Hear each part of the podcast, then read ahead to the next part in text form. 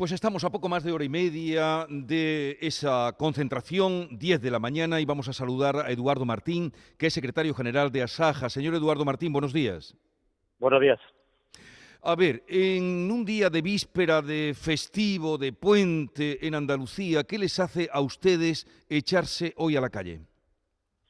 Bueno, evidentemente lo que nos hace volver a la calle, que el campo una vez más esté en las carreteras y en las calles en lugar de tener eh, estar en su actividad diaria, que es lo que quieren los agricultores y ganaderos, es que la situación se torna absolutamente insostenible. Estamos reivindicando temas que son de justicia y un tremendo atropello y lo que queremos es que cese la agresión permanente que hay hacia el mundo agrario. Ustedes han dicho muy bien al principio de que efectivamente tenemos lo que se llama en el campo una tormenta perfecta. Tenemos una subida de coste de producción que nos asfixia las explotaciones y no hay ningún plan de choque contra ello. Tenemos un hundimiento de precios de nuestros productos.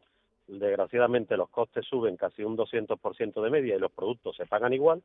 Y lo que es más grave, la sociedad tiene que saber que mientras nosotros no cubrimos los costes de producción, los consumidores pagan más caros los alimentos porque alguien especula con nuestros productos. Si a ello le unimos una sequía durísima, la más dura que no se conocía desde hace 25 años, y le unimos cuestiones tan importantes como una reforma de la PAC que pretende dar un hachazo a los agricultores y ganaderos de Andalucía de más de 450 millones de euros, o una reforma laboral que se, que se hace absolutamente de espaldas al campo, ustedes comprenderán que nuestra actividad nos están desangrando poquito a poco y evidentemente nosotros eso no lo vamos a consentir en la medida que podamos.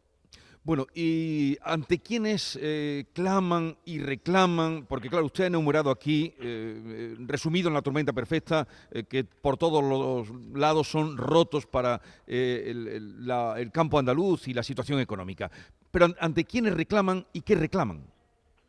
Pues mire, desde Asaja nos preguntamos muchas veces qué tiene este gobierno contra el campo, qué le hemos hecho, porque no es uno, sino cuatro ministros, y de ellos dos vicepresidentes del gobierno, cuatro los que están continuamente actuando en contra de estos sectores. Por un lado está la absoluta ignorancia y estupidez de un ministro de Consumo que, lejos de promocionar nuestros productos, se dedica a desprestigiar el consumo de la carne o nuestro sector ganadero.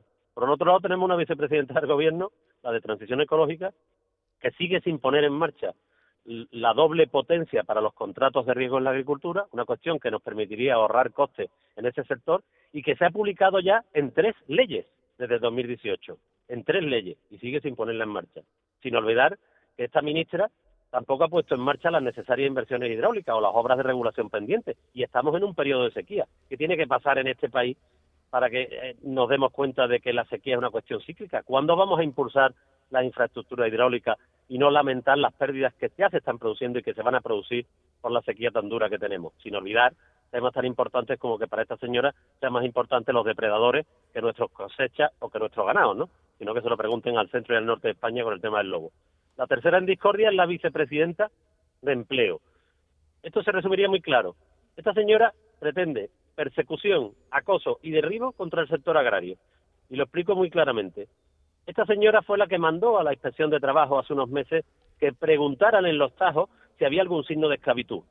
Esta señora es la que ha aprobado una reforma laboral absolutamente de espaldas al campo, eliminando de un plumazo los contratos temporales cuando la temporalidad en el campo es una cuestión intrínseca. Las actividades agrarias y ganaderas, la propia circunstancia hace que sean eventuales. Y eso no es precario, son eventuales. Y sin embargo, con esta reforma laboral pone a los agricultores y ganaderos al pie de los caballos. Esta señora es la que ha presentado una nueva subida del salario mínimo y nos vamos ya a un 35,8% de subida. Y esta señora es la que sube más de un 40% los costes sociales para el autónomo agrario. Evidentemente, con circunstancias como esta, nosotros siempre decimos, estos señores no han pisado un terrón en su vida, ni han conocido una paridera o una oveja, y no distinguen ni un naranjo de un almendro.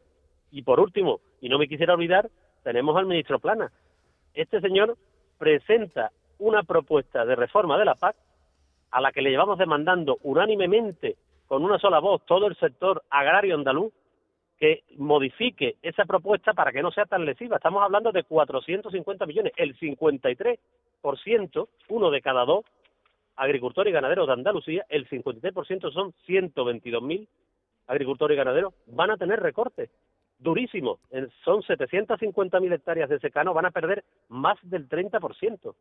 700.000 hectáreas de olivar van a perder más del 25% de lo que reciben ahora mismo.